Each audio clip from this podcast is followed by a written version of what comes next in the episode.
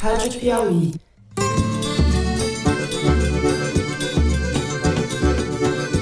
Olá, sejam muito bem-vindos ao Foro de Teresina, o podcast de política da revista Piauí.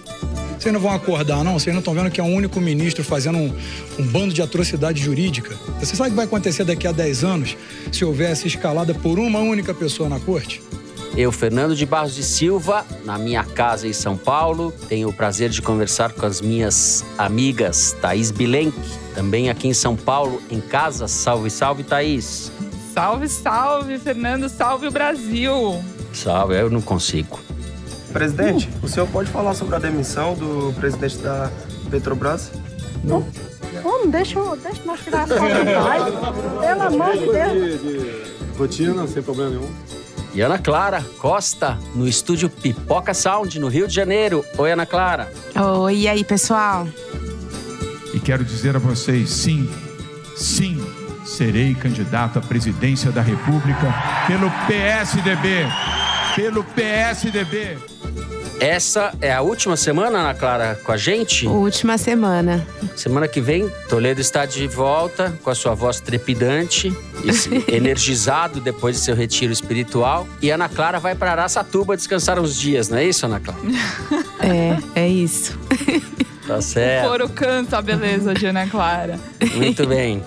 Bom, vamos deixar de lenga-lenga e vamos para os assuntos da semana. O deputado Daniel Silveira, leão de chácara do bolsonarismo, quis transformar o seu comportamento delinquente em ato de rebeldia. Obrigado por uma decisão de Alexandre de Moraes, do Supremo Tribunal Federal, a colocar uma tornozeleira, eu ia dizer focinheira, por descumprimento de decisão judicial, o deputado, eu ia dizer vândalo, se entrincheirou na Câmara dos Deputados, transformando a casa num cafofo de foragidos da Justiça. Tudo isso com o aval, ou a vista grossa, bem grossa, de Arthur Lira, presidente da Câmara. Eu ia dizer do Covil.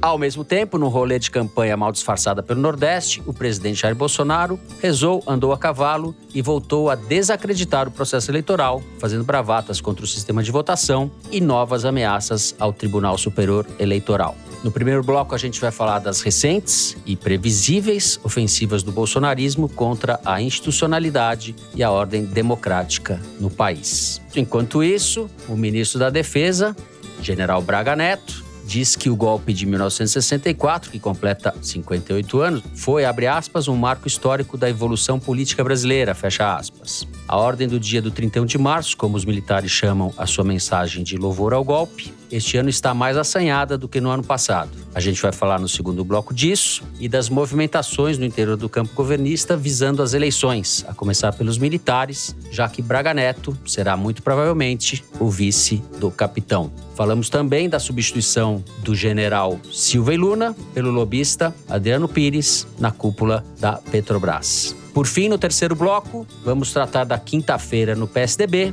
Os tucanos anteciparam o dia da mentira e depois de muitas idas e vindas, muita dissimulação e muita briga interna, João Dória, que havia desistido de disputar a sucessão de Bolsonaro pela manhã, confirmou no final da tarde sua candidatura à presidência da República. Quem desistiu da presidência também nessa quinta-feira foi Sérgio Moro, que trocou o Podemos pelo União Brasil e deve mesmo ser candidato a deputado federal por São Paulo. A terceira via está mostrando a que veio ou deixou de vir. É isso, vem com a gente.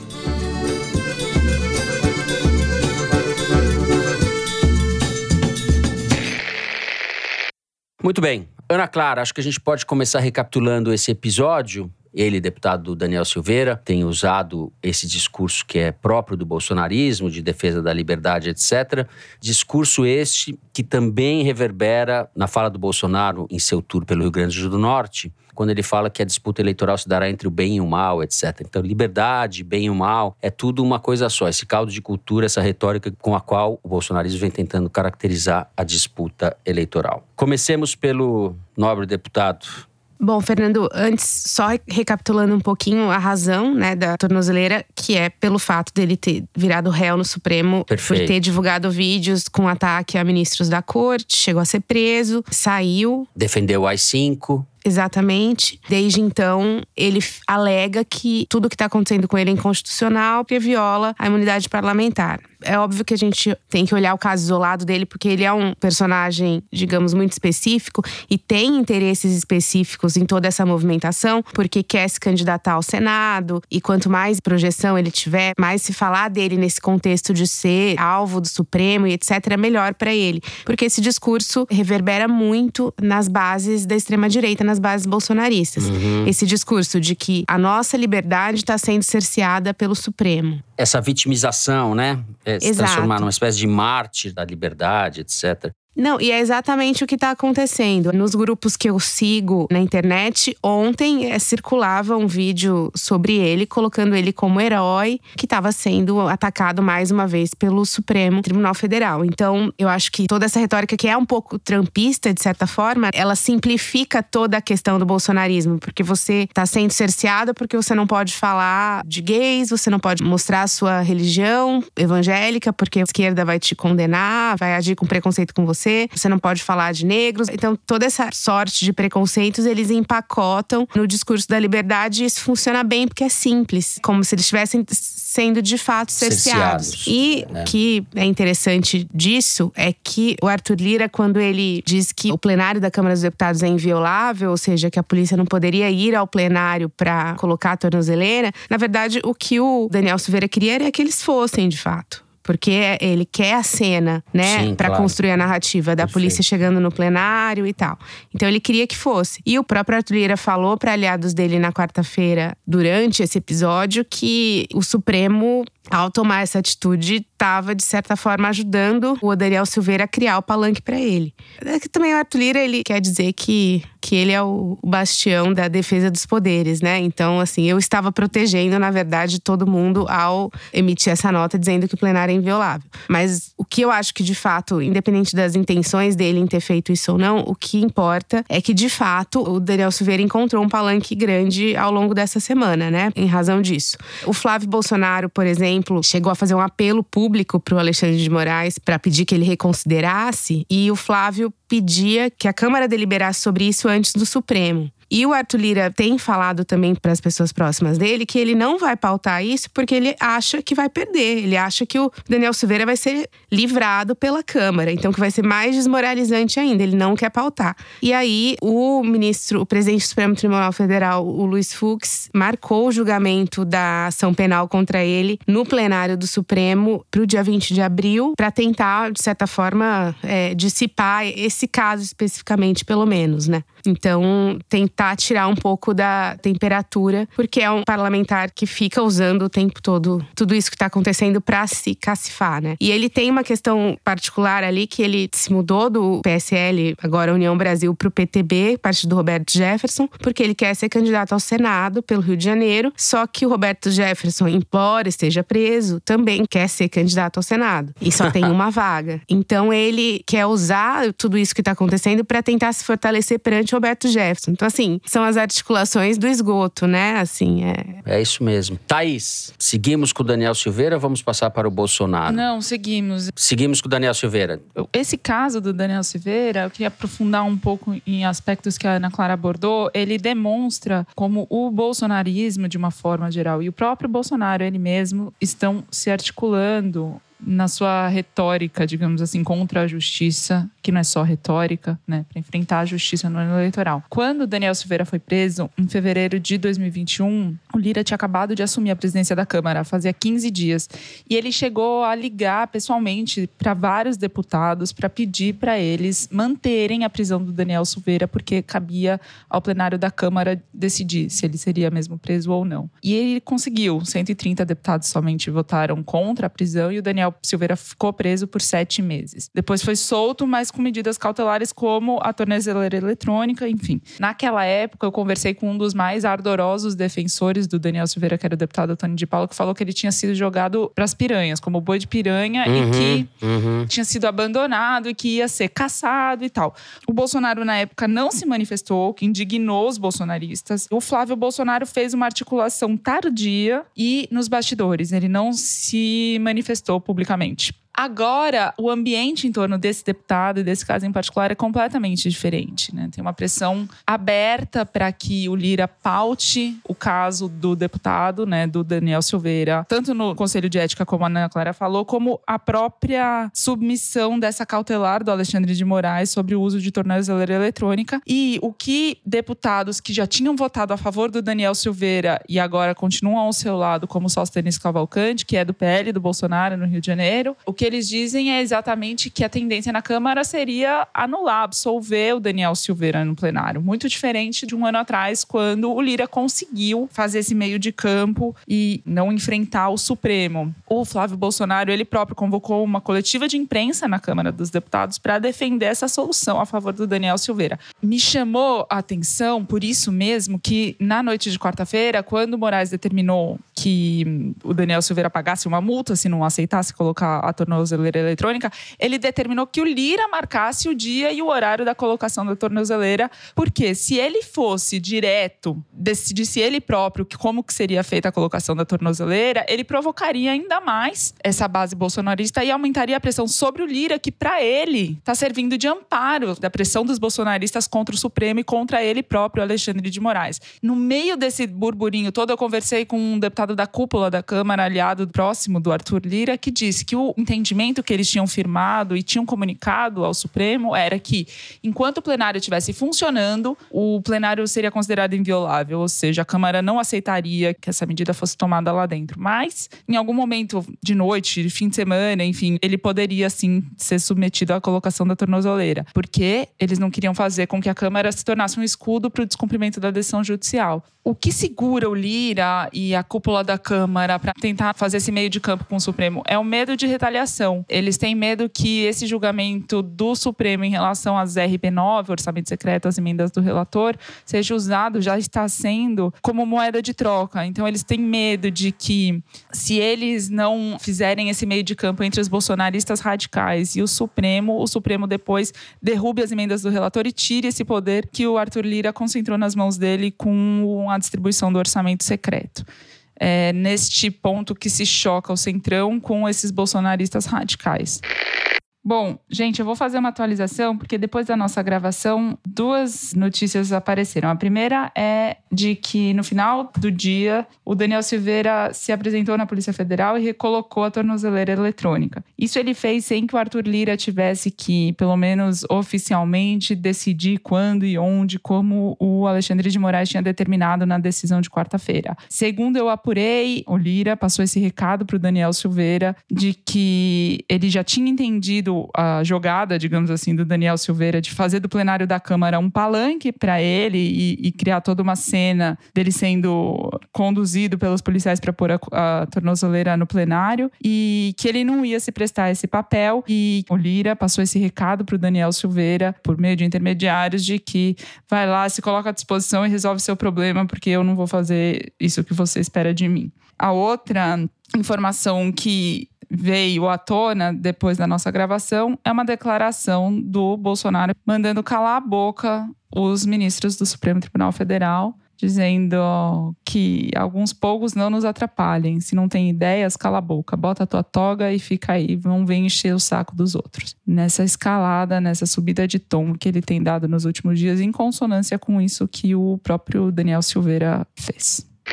Pode ter sido coincidência ou não, mas o fato é que o conteúdo e o tom do Bolsonaro na sua viagem ao Rio Grande do Norte reforçam esse mesmo clima, né, e os termos da disputa da cruzada, se a gente quiser usar uma imagem religiosa que é cara a essa turma, contra o judiciário, o sistema eleitoral e contra a democracia, vamos falar, né? Para usar a palavra, é uma cruzada antidemocrática que está sendo executada, está em curso. E a gente está vendo um capítulo dela há seis meses da eleição. Acabou o recesso, por assim dizer. O Bolsonaro andava um pouco tímido em relação a essa atitude contra a justiça, o sistema eleitoral e o Supremo, eles voltaram para a ofensiva. Andava meio tímido, eu digo, depois do 7 de setembro, onde as coisas foram a um limite extremo e passaram dos limites, na verdade, né? O Bolsonaro ali cometeu crime de responsabilidade, delinquiu e depois fez aquele recuo. Houve um certo intervalo aí onde as coisas pareciam mais ou menos. Não pareciam nada, mas as pessoas fingiram que pareciam. Estava meio calmo. E agora, quando a gente começa, o ano começa para valer. Eu ia falar pós-carnaval, mas não é pós-carnaval, porque a gente ainda vai ter carnaval, né? Mas faltam seis meses para eleição. A data de desincompatibilização é agora e o bolsonarismo vai mostrando, tanto nesse episódio desse indivíduo na Câmara como no discurso do presidente,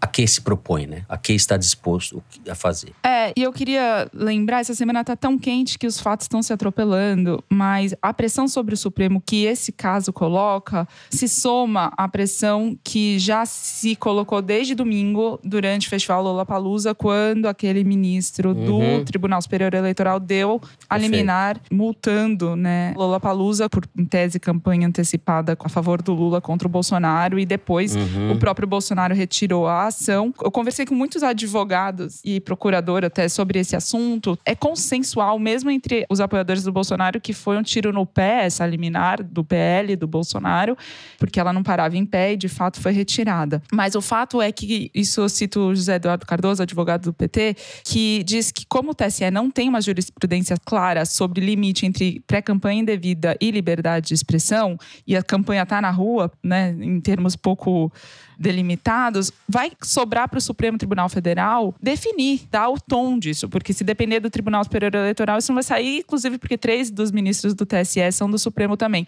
Estou lembrando desse caso para dizer que a pressão sobre o Supremo de balizar esse embate que está já esquentando outra vez aumenta, aumenta porque a campanha está aí, está na rua, a gente está vendo essa última semana de troca-troca partidário e o clima esquentou.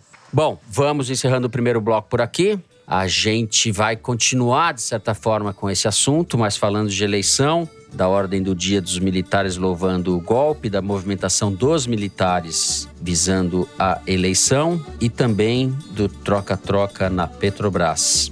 Agora a Rádio Novelo tem um recado para vocês. Em seguida a gente já volta.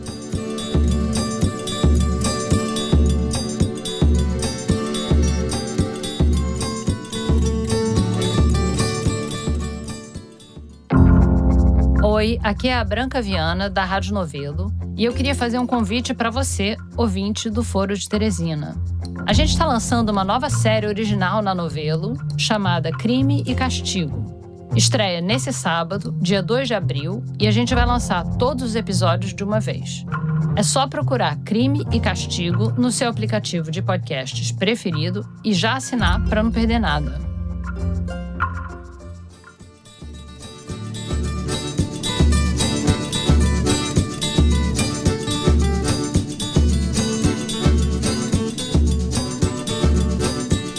Muito bem, Ana Clara Costa. Semana está tão cheia que a gente tinha até esquecido. 31 de março ia ter esse recadinho dos militares, do general Braga Neto, ministro da Defesa, a famosa ordem do dia, que veio com a retórica mais assanhada, eu quero dizer, né, em favor do golpe militar. Você, inclusive, comparou com a mesma ordem do dia assinada pelo próprio general, que já era ministro da Defesa no ano passado. Vamos começar por aí e a seguir a gente fala das movimentações no meio militar em função da eleição deste ano, Braga Neto, que deve ser o vice do Bolsonaro. E para o lugar dele, Braga Neto, deve ir o atual comandante do Exército, o general Paulo Sérgio Nogueira, que, por sua vez, deverá ser substituído pelo Marco Antônio Freire Gomes, general também. A gente vai falar um pouco sobre tudo isso, mas vamos ao que significa essa ordem do dia, Ana Clara. Bom, alguns militares estão mais, digamos, irônicos, que são poucos, tá?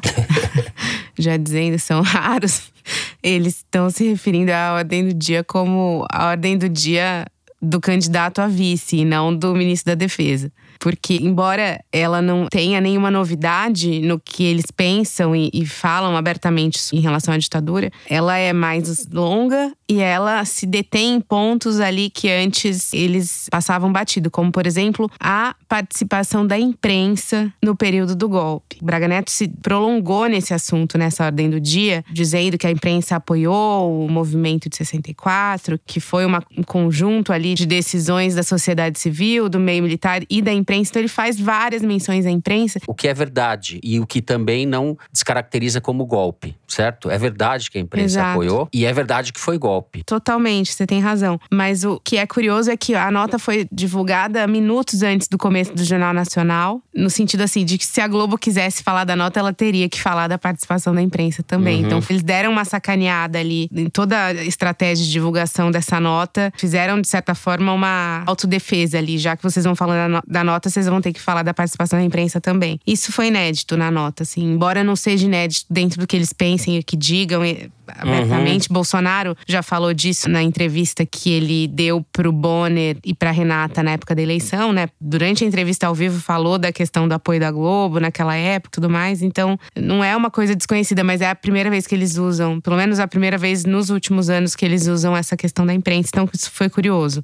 Agora, essas movimentações, Fernando, no governo todo, mas especificamente no meio militar, elas têm tudo a ver com o assunto que a gente estava tratando no bloco anterior, falando do TSE e tudo mais, tem muita relação com a questão da narrativa de descredenciar as eleições. Eu acho que o ponto inicial de tudo isso foi a saída do Fernando Azevedo, do general Fernando Azevedo, ex-ministro da Defesa, do TSE. Na verdade, ele tinha aceitado um cargo no TSE a convite do ministro Barroso é, para acompanhar o processo eleitoral e antes de assumir, ele negou. Alegou razões pessoais e tudo mais, mas Uhum. Era um convite muito esquisito, né? Era uma capitulação, uma concessão muito indevida que o TSE estava fazendo para o, o bolsonarismo. É, foi um movimento, de certa forma, de rede, de proteção Uhum. ali, até de narrativa, né? Pra depois, quando houvesse eleição e houvesse qualquer tentativa de grupos militares de descredenciar o processo, eles poderiam dizer: bom, mas o exército, ainda que o Fernando seja da reserva, o exército estava acompanhando todo o processo. Então vocês estão dizendo que o exército, que Fernando Azevedo é cúmplice de qualquer coisa, entendeu? Então foi uma forma de encontrar uma proteção ali que ele não aceitou na época, alegando razões pessoais, mas que depois comentou com pessoas próximas que para ele seria muito difícil, numa hipótese de uma radicalização, ele se colocar no TSE contra as Forças Armadas. Então, eu acho que é um ponto de inflexão. Essa questão do Fernando, eu acho que tudo começa ali, assim. O capítulo 2022 dessa questão, desse plano de suposto golpe, né? Que a gente tanto fala aqui. Agora, essa movimentação dos ministros militares tem esse componente também. Então, o Braga Neto sai da defesa para ser o provável vice do Bolsonaro. A Não sei que, que aconteça alguma reviravolta, o Braga Neto deve ser o vice. Eduardo ele, Leite seja o vice do Bolsonaro. Tô brincando. ele convocou o comandante do exército para ocupar o lugar do Braga Neto. Era um- uma vaga no Ministério da Defesa que o general Ramos almejava, porém o Bolsonaro não confia de jeito nenhum no general Ramos para essa função e, e prefere É tê-lo ao, o general, ao. Ah, o general falar. Ramos é bolsonarista demais. Por isso que ele não pode ir para essa função. Ele é bolsonarista demais, né? Ele ia barbarizar sem medo de ser feliz. Ele não confia no general Ramos. E o general Paulo Sérgio Nogueira, que é o comandante do exército, também não era, digamos, a escolha preferida dele, porque ele era visto, de certa forma, como não tão bolsonarista, por algumas razões. Por exemplo, quando ele divulgou a nota da obrigatoriedade da vacinação no exército, o Bolsonaro ficou assim, irritadíssimo. E dentro dos comandantes das forças, ele seria considerado o menos bolsonarista, embora isso não queira dizer que ele não é bolsonarista, entendeu? Só no grau de radicalização ali que ele teria. No caso dele, seria menos. Mas, de qualquer forma, ele precisava de uma solução para o Ministério da Defesa que fosse bem aceita pelas forças. E foi escolhido o Paulo Sérgio. Você tinha um outro nome, que é o General Amaro que teoricamente é um general que vai para a reserva agora e que seria um nome muito bem visto pelas Forças Armadas para ocupar esse cargo em, em razão da idade, em razão do bom relacionamento que ele tem com as forças. É um cara muito respeitado ali por eles. Hoje ele é o comandante do Estado-Maior e já foi o general que comandou o comando do Sudeste depois do Ramos. É só que o general Amaro ele foi general do Planalto durante o governo Dilma, cinco anos de governo Dilma. Isso o inabilita para o Ministério da Defesa.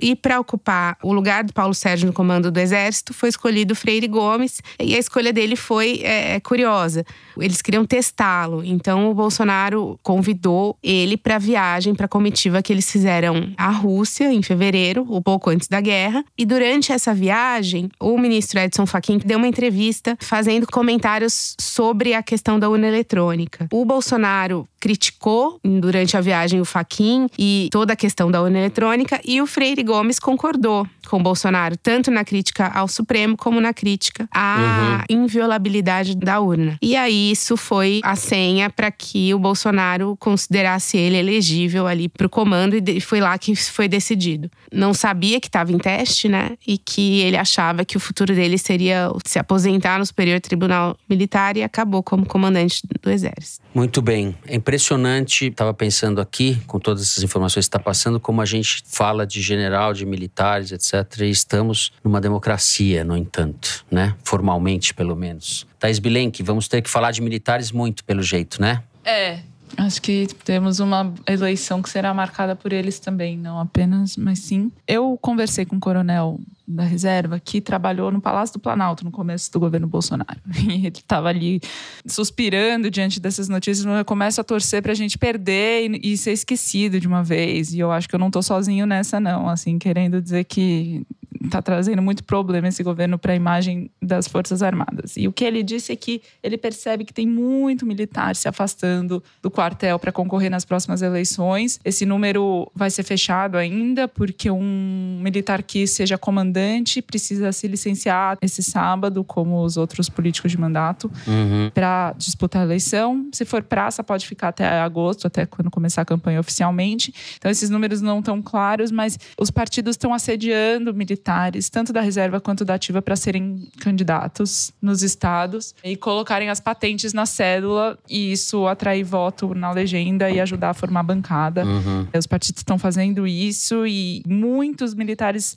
de alguma forma, cedem porque percebem o que aconteceu com os policiais, militares em especial, mas federais também, enfim, que ao entrarem na política partidária conseguiram melhorias trabalhistas, benefícios como aumentos salariais, especialmente, mas também até questões de folga, repouso e coisas que a carreira militar das Forças Armadas não conquistou ainda.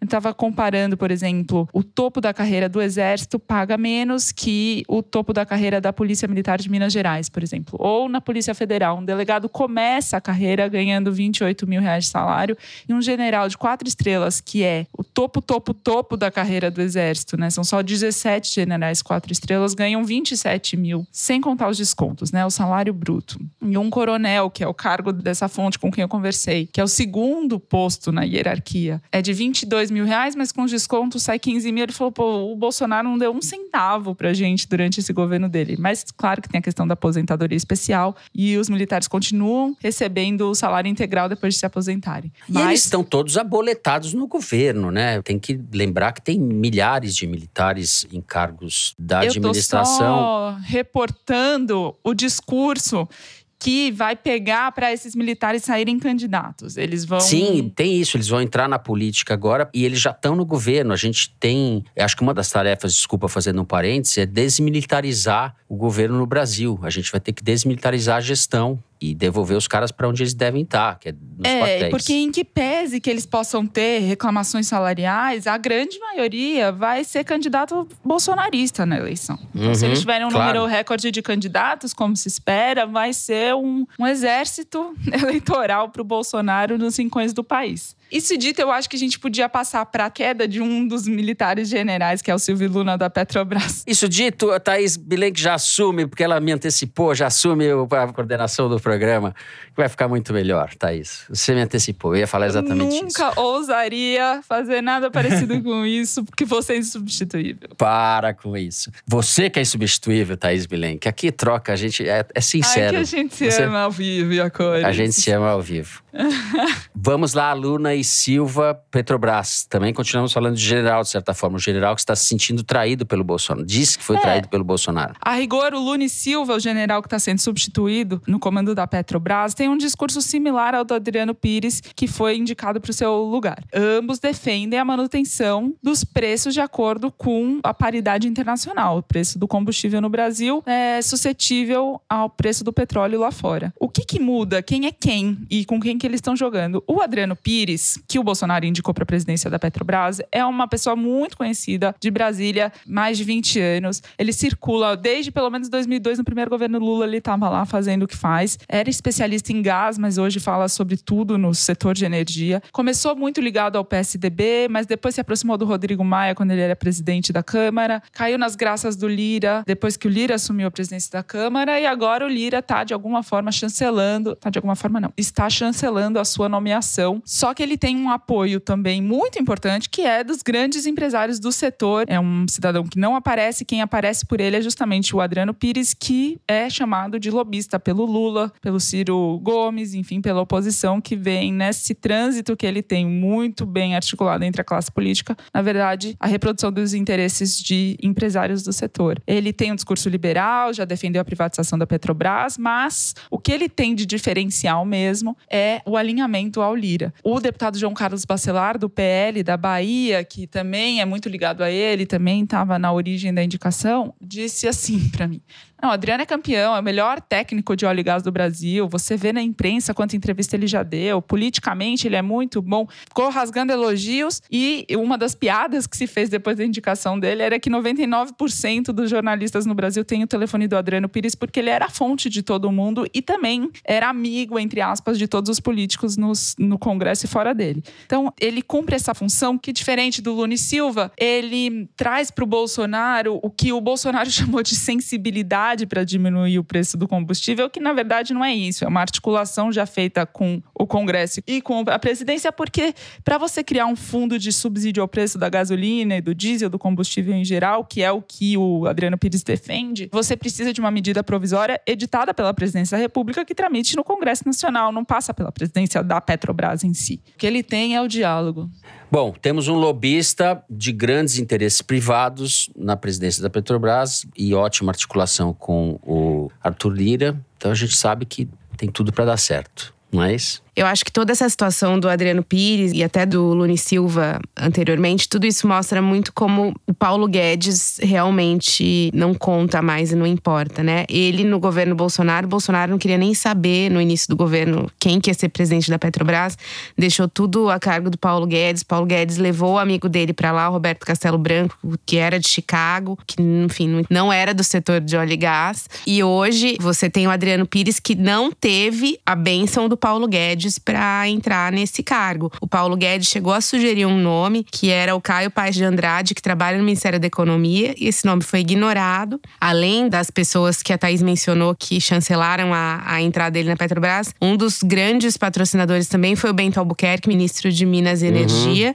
com quem o Adriano Pires se dava muito bem. Na agenda do Ministério de Minas e Energia, tem mais de 50 audiências do Adriano Pires com o ministro e técnicos do ministério, uma coisa inédita não existe essa participação dele em nenhuma outra pasta, menos ainda economia. Então, acho que evidencia muitas coisas essa entrada dele, mas eu acho que é mais uma, um ponto que uhum. mostra que Paulo Guedes realmente está inexistente ali. Paulo Guedes deve estar tá muito decepcionado. Bom mesmo era no tempo do Pinochet, quando ele era lá na Universidade do Chile, sob tutela militar. Lá as coisas funcionavam, não é? Bolsonaro deixa muito a desejar.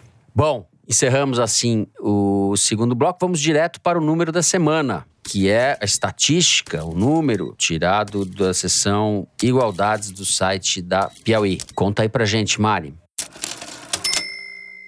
Fernando, o número da semana é 5 milhões. A queda na renda do brasileiro empurrou quase 5 milhões de pessoas para a linha da pobreza.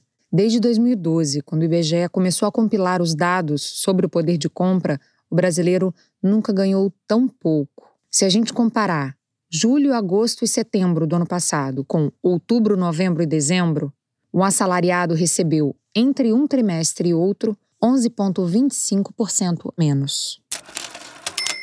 Eu acho que para algumas pessoas e algumas famílias pode ser até mais, né, do que esse valor, dependendo da dependência de determinada família à gasolina, enfim, que, cuja profissão está ligada de certa forma, ao transporte. Eu acho que pode ser muito pior, eu acho, do que 11%, 12%, dependendo de quem é. é essa tragédia social que a gente está vivendo é uma tragédia. E basta andar nas ruas, né? Estou falando do óbvio aqui, mas o bolsonarismo, o Bolsonaro está apostando no efeito do Auxílio Brasil de 400 reais, que atinge um número imenso de famílias, como para viabilizá-lo eleitoralmente. Até agora está dando certo, apesar desse quadro social calamitoso. Né? A gente está vivendo um quadro social. É, há muitos anos a gente não via uma coisa, situação dessa no Brasil. Estou exagerando? Não. Não.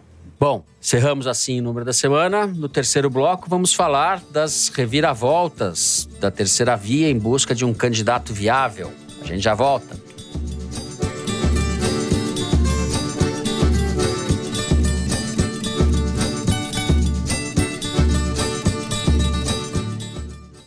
Assine a Piauí exclusivamente digital. Ganhe acesso a conteúdos da revista e do site, além de descontos em eventos da Piauí e descontos em ingressos dos nossos parceiros. Você que está acompanhando o Foro de Teresina, assinante digital, tem acesso exclusivo a edições especiais do podcast de política da revista Piauí. Assine a Piauí Digital é conteúdo que não acaba mais.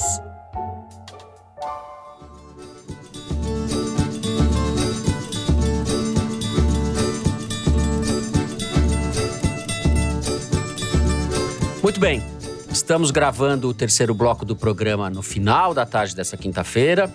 Quinta-feira tumultuada com duas decisões importantes na definição da disputa presidencial. A primeira delas, a confirmação da candidatura de João Dória no final da tarde, num discurso no Palácio dos Bandeirantes, depois de ter desistido pela manhã de concorrer à presidência, ameaçado permanecer no governo, pressionado por Rodrigo Garcia, o seu vice, e pela turma do Rodrigo Garcia, que tinha os interesses já todos montados e o governo loteado, João Dória foi obrigado a admitir ou empurrado à presidência da República. A gente vai avaliar em que condições ele se torna candidato e se a candidatura dele se sustenta. A segunda decisão, Sérgio Moro deixou o Podemos e desistiu da candidatura presidencial. Foi para o União Brasil, partido que é a junção do Democrata com o PSL, e vai ser candidato a deputado federal por São Paulo. E provavelmente será o deputado federal mais votado do país. É o prêmio de consolação. Com isso, o quadro partidário mais ou menos se define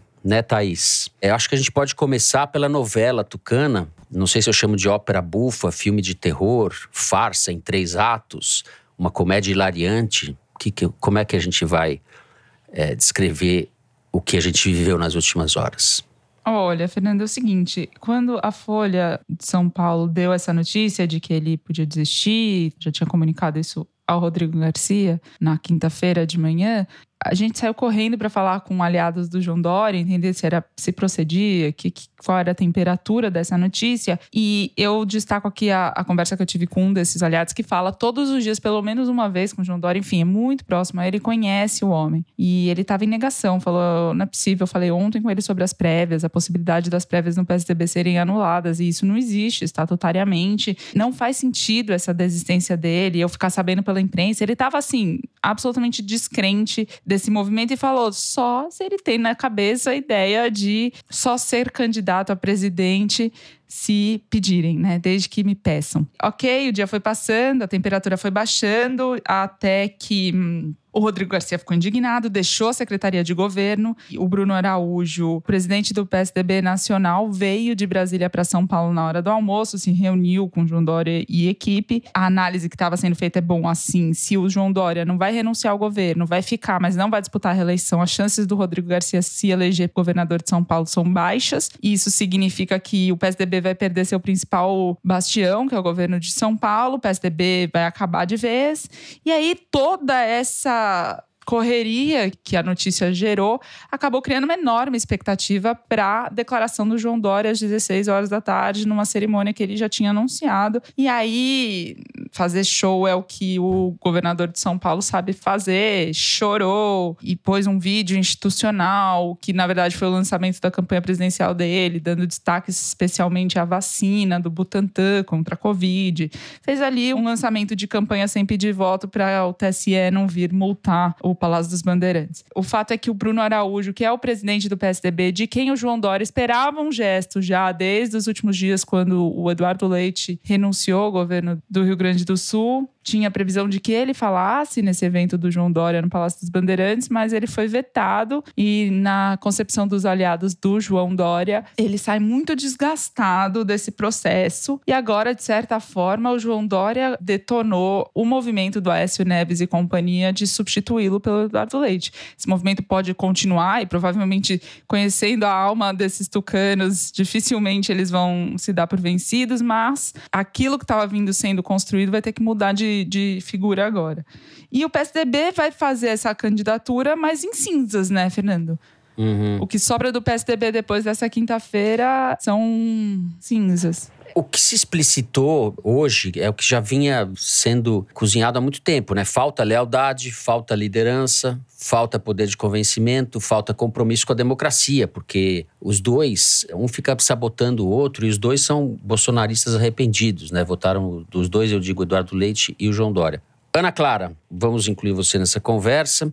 Eu ia falar que a, a, carta do Bruno Araújo vale tanto quanto aquela declaração do Serras de que ia ficar quatro anos na prefeitura e depois no ano seguinte saiu da prefeitura. O que, que vale essa coisa do Bruno Araújo falando que as prévias são para valer? Essa altura do campeonato. É, o João Dória ele buscou dois, digamos, pontos de suporte. Um, essa carta, que, que enfim, é uma carta, mas qualquer declaração pública do Bruno Araújo serviria ali para que ele ficasse, digamos, um pouco mais tranquilo em relação a, ao partido não se voltar inteiramente contra ele, com o presidente do partido apoiando esse movimento, Eduardo Leite seria partido inteiramente contra ele. Então ele queria essa sinalização de que ele não está totalmente isolado. E ele também queria uma sinalização do próprio é, Rodrigo Garcia, porque, segundo ele comentou com algumas pessoas próximas que eu conversei, ele achava que o Rodrigo Garcia estava ali preocupado com a campanha dele, o que, que enfim, o que, que seria a, a, tentativa de eleição dele, etc. E poderia até, inclusive, não fazer jus a esse passado dele com João Dória e, e, e enaltecer o João Dória nos palanques, etc. Ele estava realmente com temor de traição ali em relação ao Rodrigo Garcia. Ele não sentia que havia um apoio, ainda mais nessa situação em que você tinha um, outro potencial candidato indo por fora, como Eduardo Leite, havia até um pouco de receio de que o próprio Rodrigo Garcia, no final das contas, se bandeasse para outro lado. Então ele queria esses dois compromissos. Por outro lado, no caso, do Eduardo por Leite. lado do Eduardo Leite e por lado do Bolsonaro também. É, ou não? Tem uma questão importante aí que são os palanques que o PSDB construiu em São Paulo com a União Brasil, com o PP.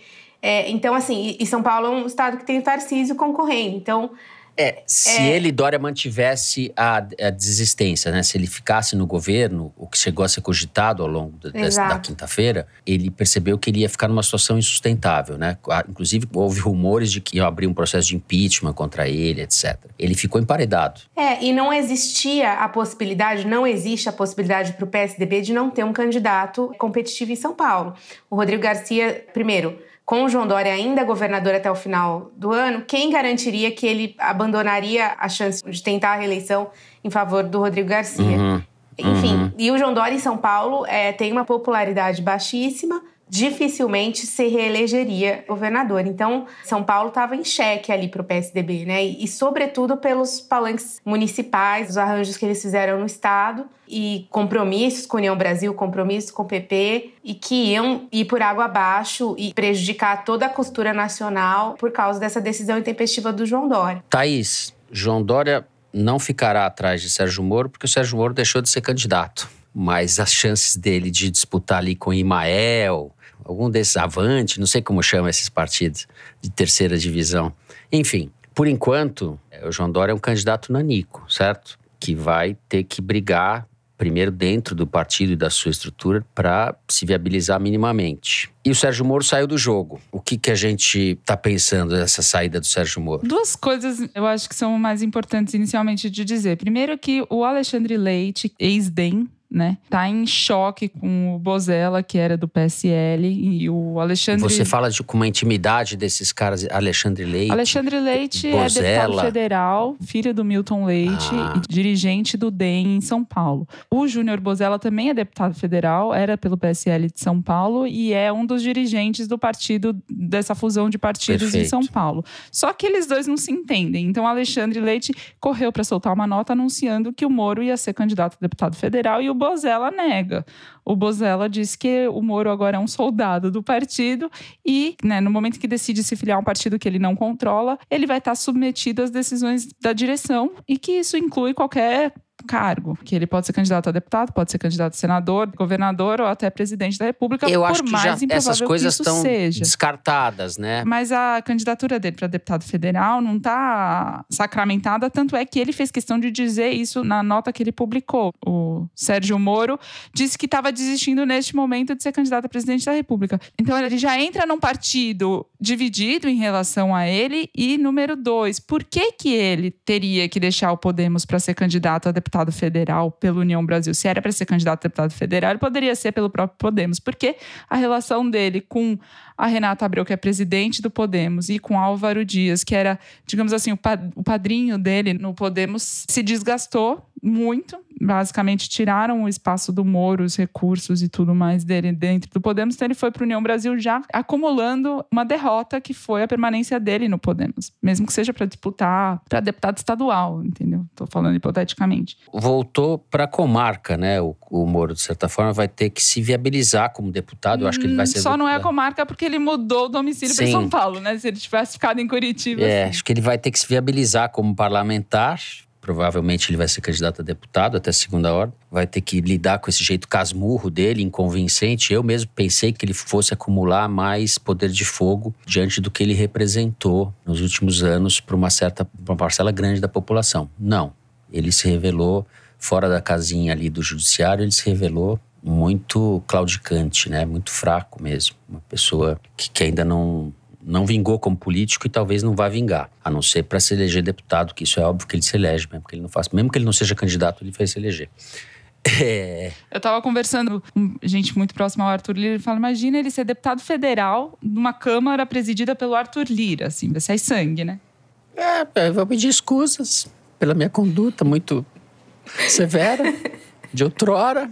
Nada me espanta nesse país. O, o cara prendeu o Lula e foi ministro da Justiça do Bolsonaro no ato seguinte. Agora é uma semana para ele em que o inquérito da Polícia Federal que investigava justamente o que ele denunciou, né, a interferência do Bolsonaro na Polícia Federal, foi arquivado, ou seja, deu em nada. Mas eu acho que todo esse conjunto de fatos demonstra fraqueza, como você bem disse, mas é, eu acho que até é uma fraqueza exacerbada, assim, é, é mais do que a gente espera, né? Porque ele não pode se candidatar ao Senado. Não é que não pode, mas assim, seria muito arriscado se candidatar ao Senado em São Paulo, pelo fato de você ter uhum. muita gente muito popular.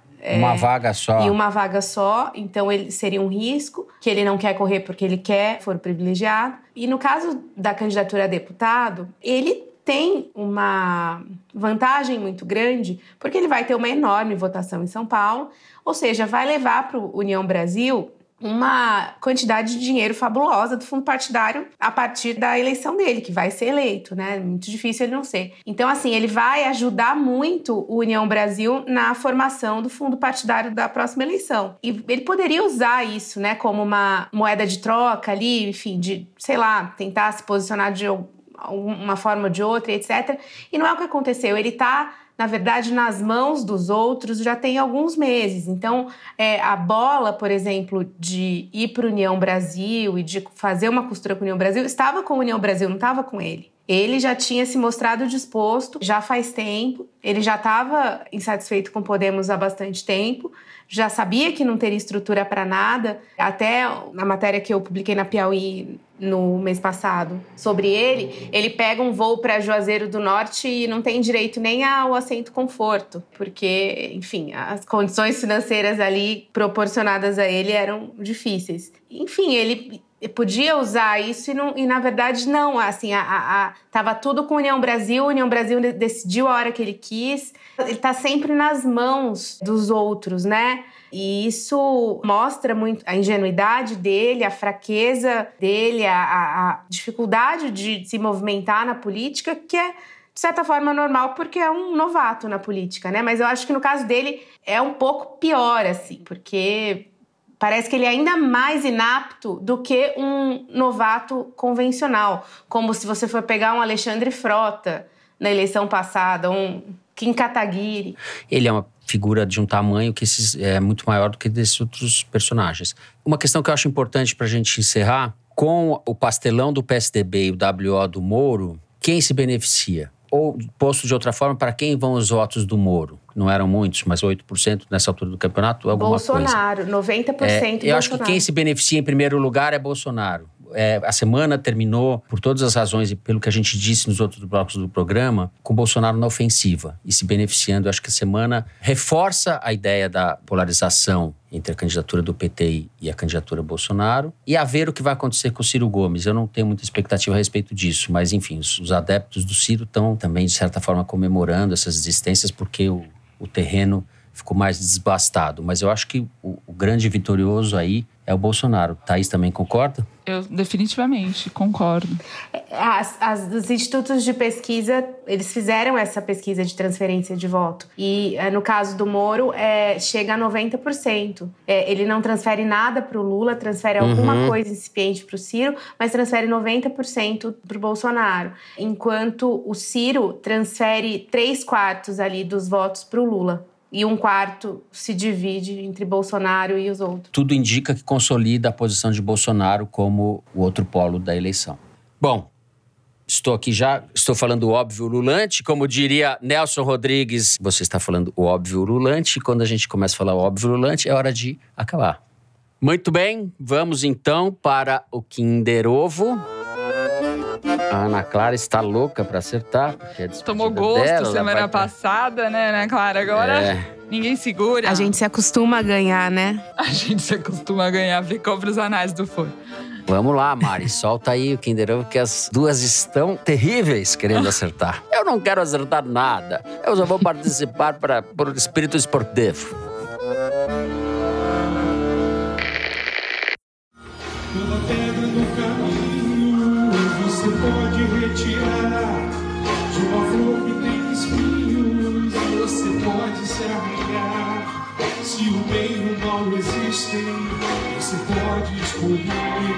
Cláudio Castro.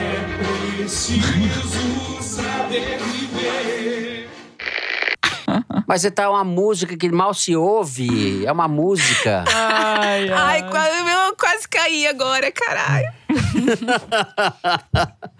é o governador Cláudio Castro cantando. Comemorando cantando. seus 43 é, aninhos bem vividos? É isso? É preciso saber viver.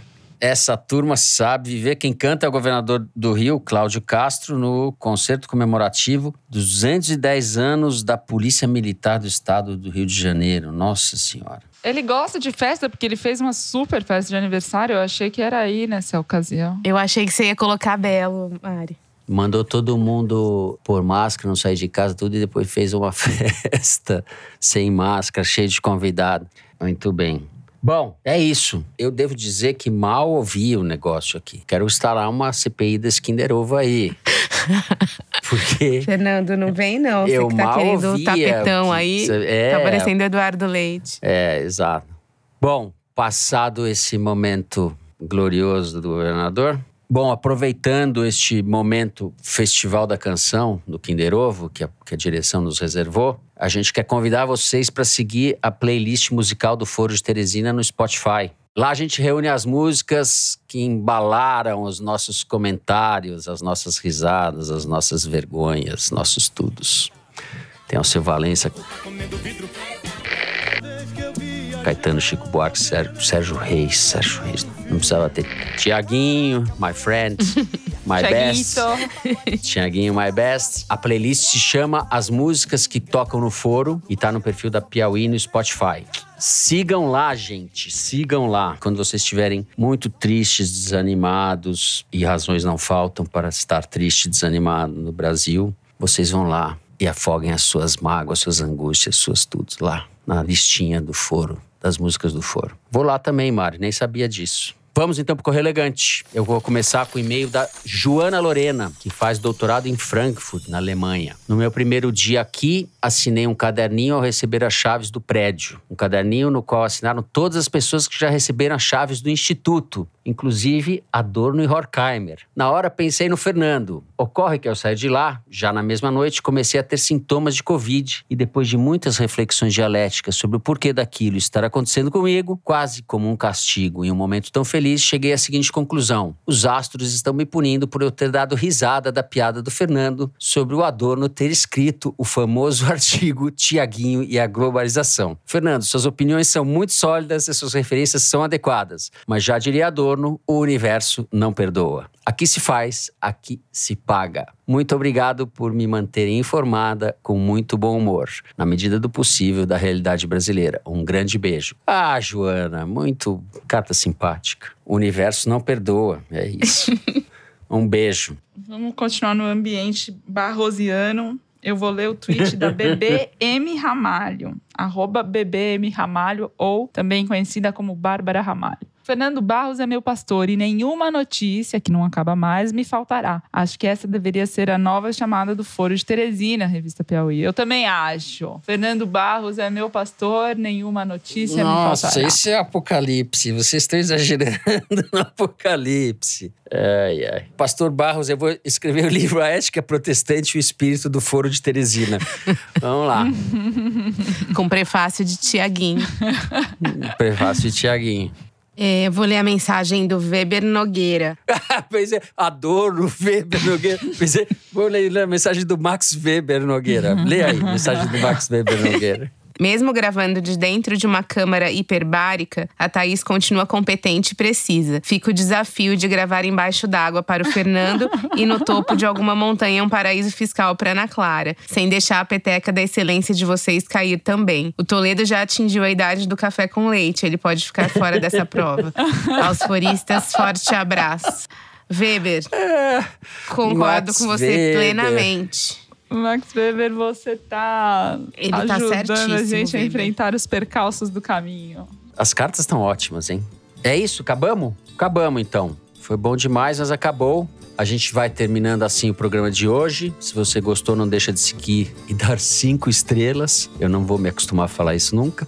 Pra gente no Spotify. Cinco estrelas no Spotify. Seguir no Apple Podcast ou no Amazon Music. Favoritar no Deezer. E se inscrever no Google Podcast, no Cashbox ou no YouTube. Assim você fica sabendo das novidades dos episódios especiais e das edições extras. O Foro de Teresina é uma produção da Rádio Novelo para a revista Piauí, com a coordenação geral da Paula Scarpim. A direção é da Mari Faria, a produção é do Marcos Amoroso. O apoio de produção é da Cláudia Holanda e da Bárbara Rubira. A edição é da Evelyn Argenta e do Tiago Picado. A finalização e a mixagem são do João Jabassi, que também é o intérprete da nossa melodia tema, composta por Vânia Salles e Beto Boreno. A Mari Faria também edita os vídeos do Foro Privilegiado, o teaser que vai ao ar nas redes da Piauí. A nossa coordenação digital é feita pela Juliana Jäger e pela Fecris Vasconcelos. A checagem é da Marcela Ramos, a ilustração no site é do Fernando Carval. O Foro de Teresina foi gravado nas nossas casas, em São Paulo, no meu caso da Thaís, e no estúdio Pipoca Sound, no caso da Ana Clara. Eu me despeço assim então das minhas amigas. Tchau, Thaís Bilenque. Até semana que vem. Até semana que vem, Fernando. Tchau, pessoal. E Ana Clara. Tchau, Ana Clara. Até breve, até a próxima. Boas férias em Araçatuba, que eu soube que você vai pra lá. Obrigada. Até a próxima. Boa. Gente, é isso. Boa semana a todos e até a próxima.